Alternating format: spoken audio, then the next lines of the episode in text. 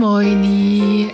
Es ist 17 Uhr und damit Zeit für FOMO. Was habe ich heute verpasst? Heute ist Dienstag, der 1. März 2022. Heute ist Welttag des Kompliments. Ich finde, ihr seid die schönsten und schlausten HörerInnen, soweit das WLAN reicht. Mein Name ist Jasmin Polat und heute geht es um Hashtag Wehrpflicht, Rassismus bei der Flucht aus der Ukraine und wie ihr jetzt eure eigenen Emojis mixen könnt.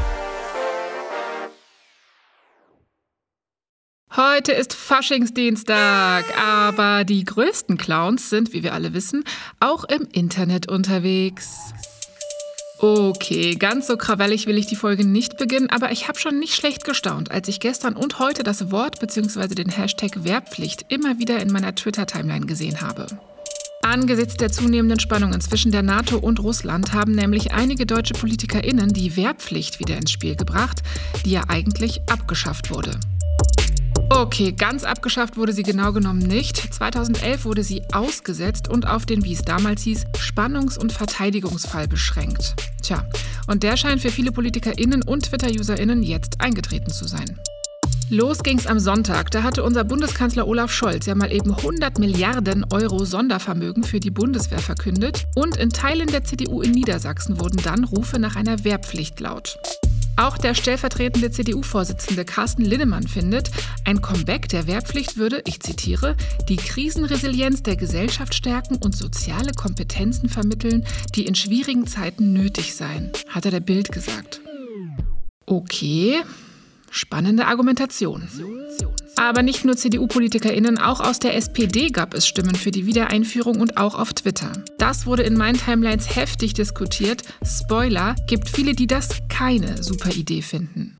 Vor allem die Schnelligkeit, mit der alles passiert und mit der in Deutschland bisherige ethische und politische Grundfesten mal eben eingerissen werden, finden viele heftig. Mein Twitter-Freund Ed Arno Kau aka Dilara hat zum Beispiel getwittert, am 24.02. ist Russland einmarschiert. Am 27.02. hat der Bundestag innerhalb von Stunden einen bizarr riesigen Wehretat und einen Sonderetat verabschiedet. Am 1.03. wird quer durch alle Medien die Wiedereinführung der Wehrpflicht diskutiert. Bin gespannt auf die nächsten Tage. Tja, same, sag ich mal.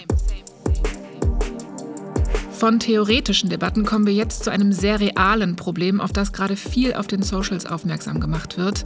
An der polnischen Grenze werden offenbar schwarze Menschen bzw. POC daran gehindert zu flüchten. Putins Angriffskrieg auf die Ukraine hat dazu geführt, dass sehr viele Menschen aus dem Land fliehen.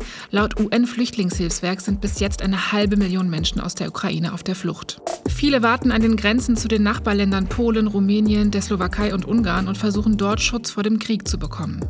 Aber offenbar sind an einigen Stellen vor allem bzw. ausschließlich weiße Menschen willkommen, weil in den Socials wurden die letzten Tage Videos geteilt, die zeigen, wie POC an der polnischen Grenze abgewiesen werden, während weiße Menschen durchgelassen werden.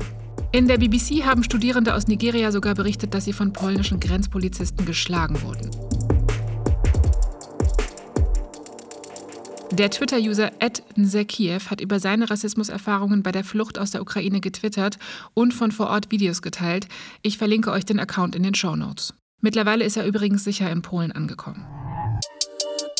Die Grünen-Politikerin Aminata Touré hat auf ihren Socials an die Regierung appelliert und geschrieben, ich bitte die deutsche Bundesregierung, sich ebenfalls dafür einzusetzen, dass auch schwarze Menschen und weitere Minderheiten, die versuchen, diesem Krieg zu entfliehen, dies tun können. Es sind katastrophale Zustände. Auch der nigerianische Präsident Muhammadu Buhari hat sich zu Wort gemeldet und am Sonntag getwittert, die Hautfarbe und der Pass dürfen bei der Behandlung von Geflüchteten keinen Unterschied machen. Ja, das sollte das Minimum sein. Auch international gab es weitere Stimmen, dass diese Berichte schockierend rassistisch sind und gegen das Völkerrecht verstoßen. Der polnische Grenzschutz hat die Vorwürfe gegenüber der DPA übrigens als Unfug kommentiert. Das UN-Flüchtlingshilfswerk hat der Tagesschau gesagt, sie können die Berichte nicht bestätigen, aber auch nicht dementieren. Das ist alles so furchtbar und abstoßend. Falls ihr euch fragt, was ihr gerade tun könnt, es gibt dazu einen guten Instagram-Post mit einer Übersicht, wie man marginalisierte Menschen in der Ukraine supporten kann. Den verlinken wir euch auch in den Shownotes. So, das waren jetzt viele Gefühle auf einmal in mir. Unsere Emotionen sind ja komplex. Ne? Manchmal fühlt man sogar mehrere Dinge gleichzeitig. Und obwohl es so viele Emojis gibt, die genau beschreiben, was in uns vorgeht, hat mir persönlich immer irgendwas gefehlt. Und jetzt weiß ich auch was. Eine Seite, auf der ich Emojis mixen kann. Ja, die habe ich random gefunden und wollte ich euch nicht vorenthalten. Auf der Seite kann man Emojis mischen, kopieren und dann auch teilen. Also zum Beispiel den Übelkeits-Emoji, mit dem der die Augenbrauen hochzieht.